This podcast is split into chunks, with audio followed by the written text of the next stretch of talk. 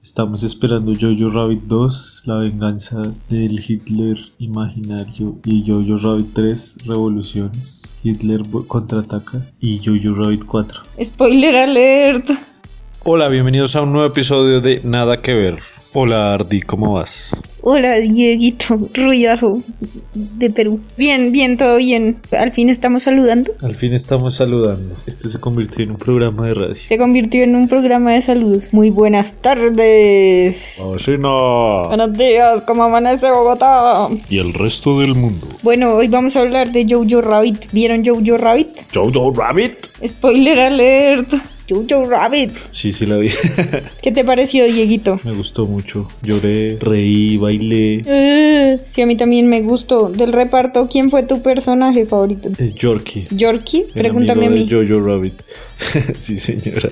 Ya te pregunto. ¿Cuál es tu personaje favorito de Jojo Rabbit? Yorkie y el de Heil Hitler. Ah, el capitán. el capitán Dirtz. Dirtz. Me pareció re Stephen. Merchant. Ese man era. ¿te- te- ¿Tuviste Logan? No. Era- ahí había un man que podía rastrear a todos los mutantes. Y era Stephen Merchant. Ah, arrastraba mutantes, aquí arrastraba judíos. That's true. Chan chan. Cumple la misma función, en serio, porque era como que era un símbolo de eso, como una representación de esa ¿Apología? persecución. No estoy seguro. Ay, no, bueno. Sí, es el término tarea, adecuado. tarea a buscar qué será. Pero Bueno, sí, pasaba lo mismo, era como una era, como la persecución a algo distinto, ¿no? Como a personas distintas. ¿Quién te gustó más de las mujeres actrices de la película? Uf, En, difícil. mira, está Rebel, Rebel Wilson. A mí me gusta mucho. Rebel Wilson, pero por el discurso en los BAFTA. No, ella es chévere, en todo lo que hace es chévere. Thomasin Mackenzie ¿Esa o Scarlett chica? Johansson. Sí, ella era, mm, ¿cómo se llama? La niña judía, es que La niña judía. Ah, Elsa, Elsa. ¿El zapato? El zapato. el chiste más viejo de. Latinoamérica. ¿no? Yo ¿Cuál- creo que ¿Cuál de las tres te gustó más? Elsa. ¿El zapato? El zapato. Elsa, ¿qué? Thomasin Mackenzie. Thomasin Mackenzie sí me gustó. Pero también son por cosas idiotas. Como que me gustaba mucho el paso de baile del tráiler. Que también, pues, también sale en la película. Que es cuando ya está liberada Alemania y están bailando ya afuera de la puerta de la casa. Ah, no sé por qué eso me llama mucho la atención. a mí me gustó mucho Scarlett. Me pareció un gran personaje. Mi parte favorita.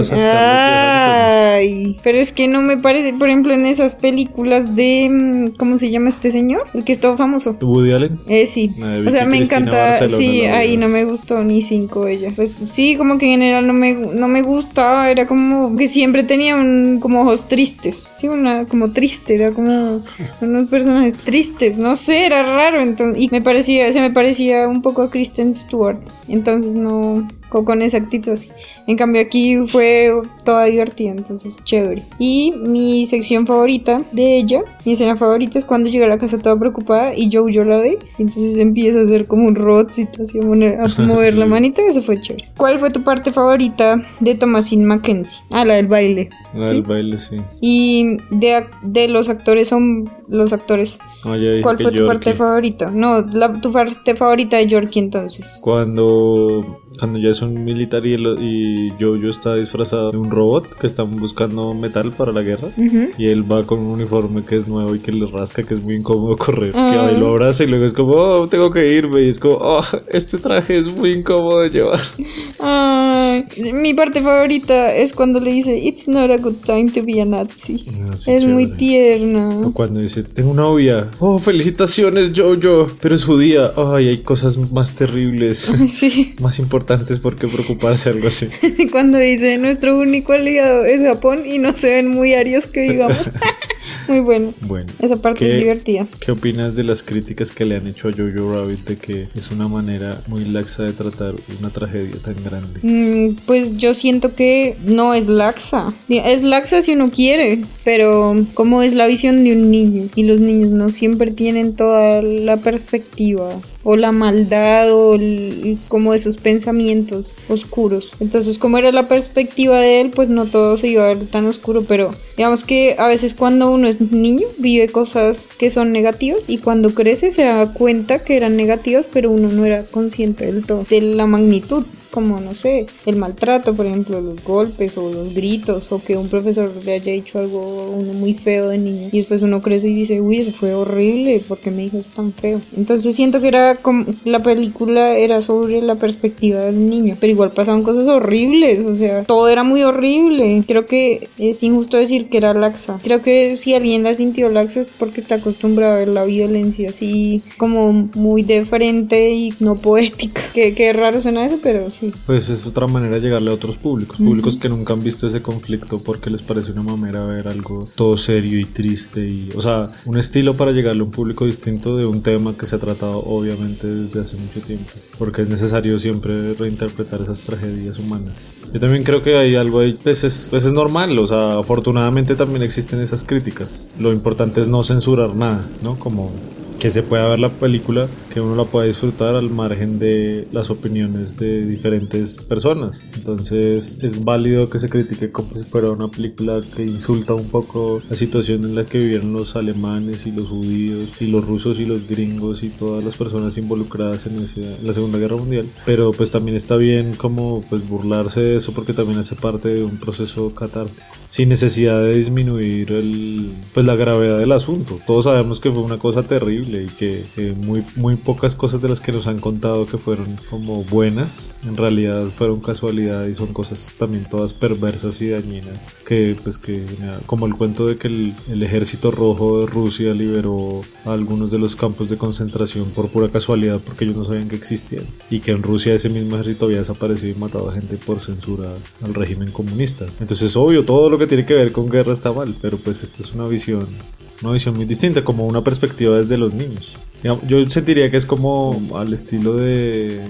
Ay, ¿cómo se llama la del italiano? Ay, Dios mío, se vuelve ah, Roberto Benigni. Sí, Roberto Benigni. ¿La película cómo se llama? La vida es bella. Ah, exacto. Yo siento que es como... La vida es bella tenía una intención, no, no una intención similar, pero sí tenía como esa visión medio desde los niños y desde la diversión y desde el problema. Entonces sí, yo creo que también tenía como una perspectiva desde los niños, pero pues obviamente era mucho más fría, ¿no? Como mucho más cercana. O sea, de todos modos, aunque era cercano a, a la visión de niño, de todos modos era una mirada adulta, ¿no? Como que se veía todo como era en la vida real. O sea, intentaba uno como involucrarlo en un estado era mucho más bien, era el padre tratando de que el niño no se diera cuenta del, del, de la cantidad de crisis en la que estaban. Aquí es al contrario, es como estamos desde el lado de los alemanes y es el niño que cree que todo está bien y así al final es que se da cuenta que todo es terrible, ¿no? Sí, claro, que, que la gente que él seguía fue la que más le hizo daño y le hizo daño a todos, no solo al supuesto enemigo. Sí, horrible. Pues yo siento que la visión es de un niño, pero uno tiene que verlo también con ojos de adulto, ¿no? O sea, con ojos de niño, sí, darse cuenta, por ejemplo, que el uso del color es importante para que se vea como niño, que nada es gris. Pero, o sea, todo tiene mucho color, pero igual, si uno detalla, sí se ve un montón la pobreza en los escenarios donde camina el niño, donde están ellos todos. Sí. se ve como los efectos de la guerra. Siempre hay mucho color a pesar del sufrimiento. La mamá usa mucho color, el cuarto de la hermana tiene mucho color. Todo es como súper colorido, como súper festivo. Sí, contrasta con la gente pidiendo en la calle o los militares llegando de la guerra. Cuando ellos van en cicla y van los militares ya llegando y como, ay, abracen a sus mamás. Ay, eso fue muy tierno, pero qué, qué angustia. Hay una cosa que me parece interesante. Hay opiniones encontradas sobre Taika Waititi y su papel como Adolf Hitler. Yo me di cuenta de que él era cuando vi su foto, como el director es este. Dije, ah, es el que hace de Hitler también. Pero tú no te diste cuenta de uno, ¿no? Me costó, ¿no? O sea, yo ya, yo ya había visto a Taika Waititi por las, por las películas de Marvel, que creo que hizo una de Thor que no vi, pero ya había visto la foto del man, o sea, como que lo he visto en entrevistas y cosas así. Y vi la película y no caí en cuenta que él era el que estaba haciendo Hitler. Y luego me costó como creer un poco que era él, o sea, como que veía la foto y como está crespito y eso, y sin el bigote. Entonces yo como que no, y se veía como más delgado. Y más blanco. Exacto, y, y, bueno, y por los lentes de contacto y todo. Entonces yo decía como, no, no es, no es, no es, hasta que ya vi como, ah, sí, sí, él hizo de Hitler. Y yo pensaba, antes de eso, o sea, cuando terminé la película, decía como, el actor de Hitler es como, me, como no, no me convence Así sea, ay, es que es imaginario, o sea, no, es no debería ser realista, obvio, eso lo entiendo, pero de todos modos había cosas en la actuación que eran raras, que no podría decir porque pues no tengo como esa perspectiva técnica así para decir, ah, no, es que estas cosas que hizo, pero sí sentía como raro muchas cosas de las que hacía el, Hitler. Como actor, digamos. Y decía, "Ah, eso sí fue como un descache del director y pues es, es él. Mm. Pero al final, o sea, al final no era como un problema como, uy, no, qué mamera, ya no quiero la película o algo así, sino que fue como, como raro, no fue nada más. Pero me parece muy chévere esa, esa perspectiva, como el niño interno peleando consigo mismo, ¿no? Como que a veces uno es muy fan de una cosa y luego se da cuenta, por ejemplo, yo era muy fan de Woody Allen. Sí. Y pues todavía no hay nada de mostrar nada, pero ya digamos tanta presión en el problema de acoso sexual y como su relación familiar, que uno empieza como a soltar, ¿no? Como que a veces uno lo defendía más de la cuenta. Inclusive yo lo defendía casi más por una broma, como por estar peleando pero a, son de broma. Pero al final uno como que ya le deja de prestar atención, ni siquiera es una cosa como de ya rechazo, sino que es como, ah, pues sí, eh, ya, no, ya no importa tanto. Y me pegué más como a el asunto, como que me di cuenta que en últimas lo que más me gustaba de Woody Allen era lo más absurdo, que se parecía más a um, Monty Python, y más como a ese humor absurdo que inclusive se maneja, por ejemplo, en la película, Ujú. que, que en realidad lo que hacía Woody Allen. Entonces también a veces uno se ciega por pendejadas fanáticas y yo siento que eso es lo que pasa con, con esa relación con su Hitler imaginario y el chino. Entonces como que trata de forzarlo a hacer cosas que él no quiere, Sí. pero pues en realidad es el mismo. Claro, por supuesto. Creo que a uno le pasa, ¿no? También eso. Sí, exacto. sí.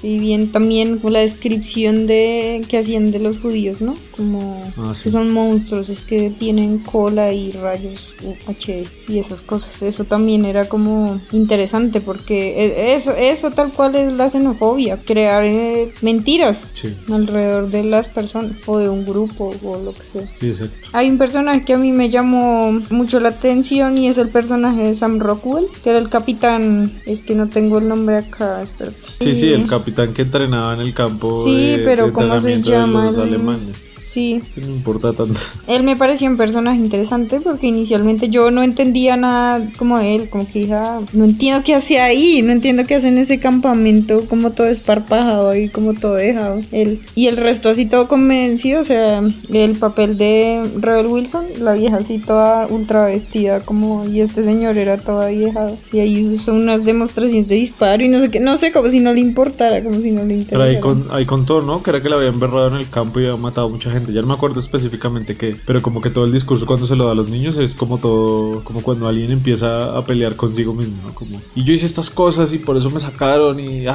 Ah, ok. Cuando el discurso debía ser como todo motivador. Claro, no, no me acuerdo muy bien de esa sección. Sí, como que decía como que en el campo de guerra había cagado y entonces había perdido un ojo y que entonces que para los nazis ya eso no era suficiente para estar en el campo y que entonces tenía que estar aquí con estos mocosos Ah, entrenándolos. sí, bueno, eso.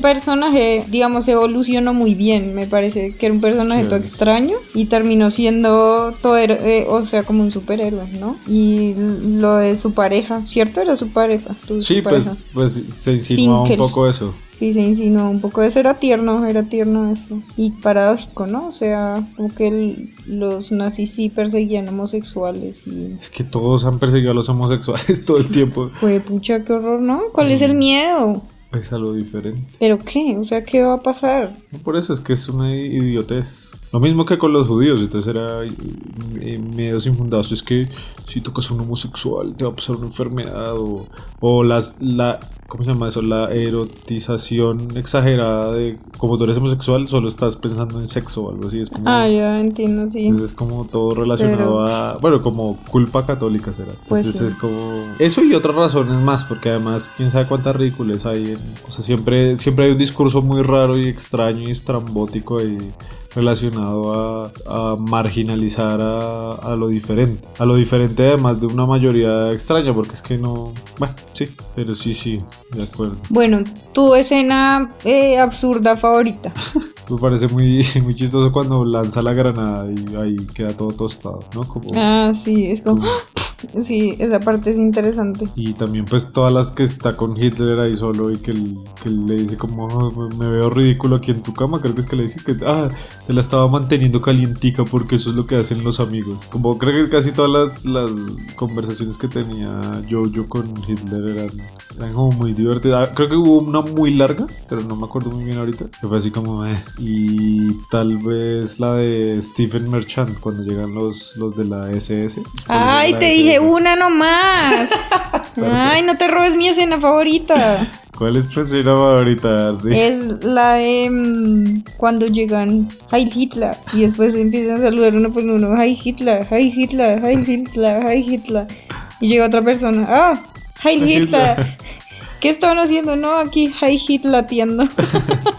muy bueno. Sí, esa parte es muy buena. Toda esa escena, eh, además que es muy tensa. Entonces, absurda, es chistosa, pero siempre con la tensión de que van a caer y los van a matar a todos. Claro, qué miedo. Y después además que al final pues también así hubiera sido, así uno hubiera querido que se salvaran, pues al final ahorcan a la mamá de. Spoiler alert. Ay, pero pues ya, o sea, Bueno, sí. sí En tienes- conclusión. sí, tienes la razón. en conclusión, ¿te parece una buena película? Me parece una buena película, divertida, entretenida y digamos desde la parte como que lo deja uno reflexionando, pensando en esas cosas, en esas cosas. En la vida, esa mitología de, del- de lo malo, de lo diferente, de los judíos, de los negros, de los, de los latinos, eh, de los gringos, de todo, todo, todo, todo lo que no es fácil de... Hecho, la complejidad que es la humanidad, ahí como inventándose unas ficciones para tratarnos mal porque sí, ¿no? Para rechazarnos, para asesinarnos, para... etcétera. Al margen de esa visión, digamos, infantil o absurda o chistosa, pues de todos modos se ve mucho eso como de las relaciones con las personas. Por ejemplo, cómo evoluciona la, la, la relación entre York y Jojo, que, que pues se separaban pero seguían siendo buenos amigos y tenían como una sinceridad, ¿no? Como no a cualquiera le dices siendo nazi que tienes una novia judía, así ya se vaya a acabar todo el régimen, o sea, no es tan fácil. Entonces sí había una amistad, así no fuera como tan constante. O, o de Jojo con, con la chica judía, pues dándose cuenta de la humanidad del otro, poco a poco, ¿no? Porque además también eso es como forzar las cosas, no son tampoco. Hay veces que la gente está tan manipulada que es una cosa constante que va una y otra vez y otra vez hasta que uno cae en cuenta que lo han manipulado que han pasado o que uno ha creído en cosas que tal vez no eran no eran no, no sé si decir correctas pero por lo menos no saludables no no sé no sé cuál es el adjetivo pero no pero no no bien para uno mismo como individuo ¿a ti qué te pareció la película? Después de este tratado, ojalá nadie lo tenga que transcribir nunca. Eh, me pareció una gran película. Me reí y lloré un montón también. Y tuve miedo, tuve como todas las emociones y a veces en una sola escena muchas emociones al tiempo. No como, ah, en una escena tuve miedo y luego terror y luego eh, risa y luego nostalgia. No, era al tiempo, como, ah, qué angustia. Pero con risa. Entonces creo que generar esas cosas me parece re difícil y me parece bien valioso. Y que rescaté así mucho como eh, la madurez de Yorkie en medio, como que uno es todo, uno es como, que loco lo que voy a decir, que paila. Pero uno también tiende a caer en eso que caían los nazis, los nazis, los nazis que era como esa todo el mundo que es así, como estereotipar a la gente. Entonces yo siento que en el que yo estereotipé a Yorkie. Yo pensé que iba a ser un niño como todo torpe y bobito y como fastidioso, pero tierno, como el gordito tierno y ya. Y terminó siendo como un personaje todo valiente, como el más maduro, pero con el corazón todo tiernito. Y, y sí, como el gran personaje. Yo no, como que no daba nada por él, pero fue el gran personaje. Entonces sí, creo que también por ahí pienso que uno tiene que estar revisándose todo el tiempo para no estereotipar. Eso es todo.